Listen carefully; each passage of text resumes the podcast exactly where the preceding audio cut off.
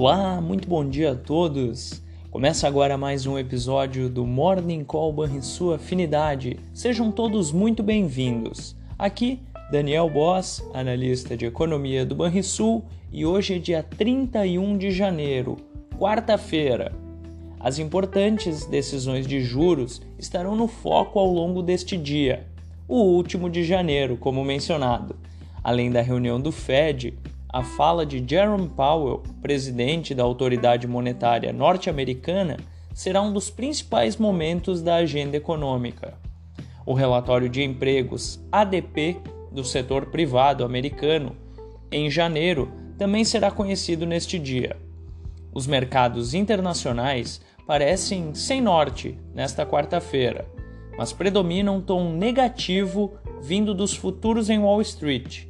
Enquanto isso, a curva de treasuries recua e o dólar tem alta leve frente seus pares rivais, antes das decisões sobre política monetária.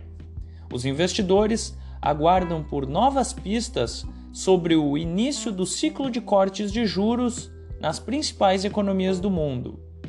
Na Europa, por sua vez, as vendas no varejo da Alemanha sofreram queda inesperada em dezembro, e a expectativa pelo dado de inflação ao consumidor que será conhecido daqui a pouco. Do outro lado do mundo, os mercados asiáticos encerraram a sessão majoritariamente em baixa, mesmo após o resultado do PMI industrial da China mostrar leve avanço no dado preliminar referente ao mês de janeiro.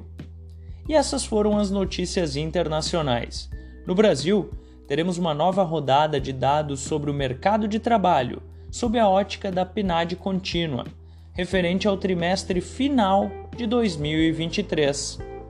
Além disso, e como ponto central do dia, teremos o resultado da reunião do Comitê de Política Monetária do Banco Central, onde não esperamos surpresas, após uh, ser dado praticamente um novo corte de 50 pontos base na taxa Selic poderemos perceber uma posição mais defensiva do Ibovespa, dado o comportamento de mercados principais.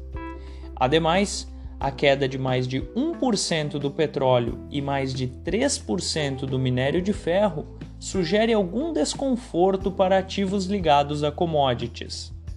Em dia de fechamento da Petax, poderemos ver alguma volatilidade no mercado de câmbio, Passada essa disputa bastante técnica, a relação dólar versus real deverá ser, ser guiada principalmente pelo humor do mercado norte-americano.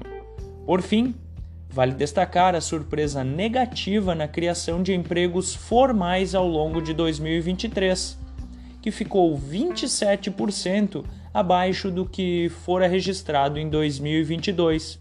Segundo dados do CAGED, a economia brasileira fechou pouco mais de 430 mil vagas formais de emprego em dezembro, quando a estimativa apontava para uma redução menor, de 370 mil vagas.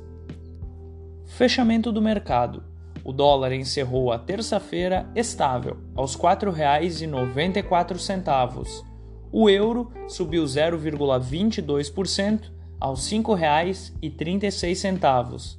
O Ibovespa caiu 0,86% aos 127.402 pontos. O S&P 500 ficou praticamente estável quando caiu 0,06% e fechou aos 4.924 pontos. O DI futuro para janeiro de 2025 subiu 2 pontos base a 9,99%, e o DI futuro para janeiro de 2030 subiu 4 pontos base a 10,49%. Você ouviu o Morning Call Banrisul Afinidade com os destaques do dia. Acompanhe de segunda a sexta-feira o nosso overview.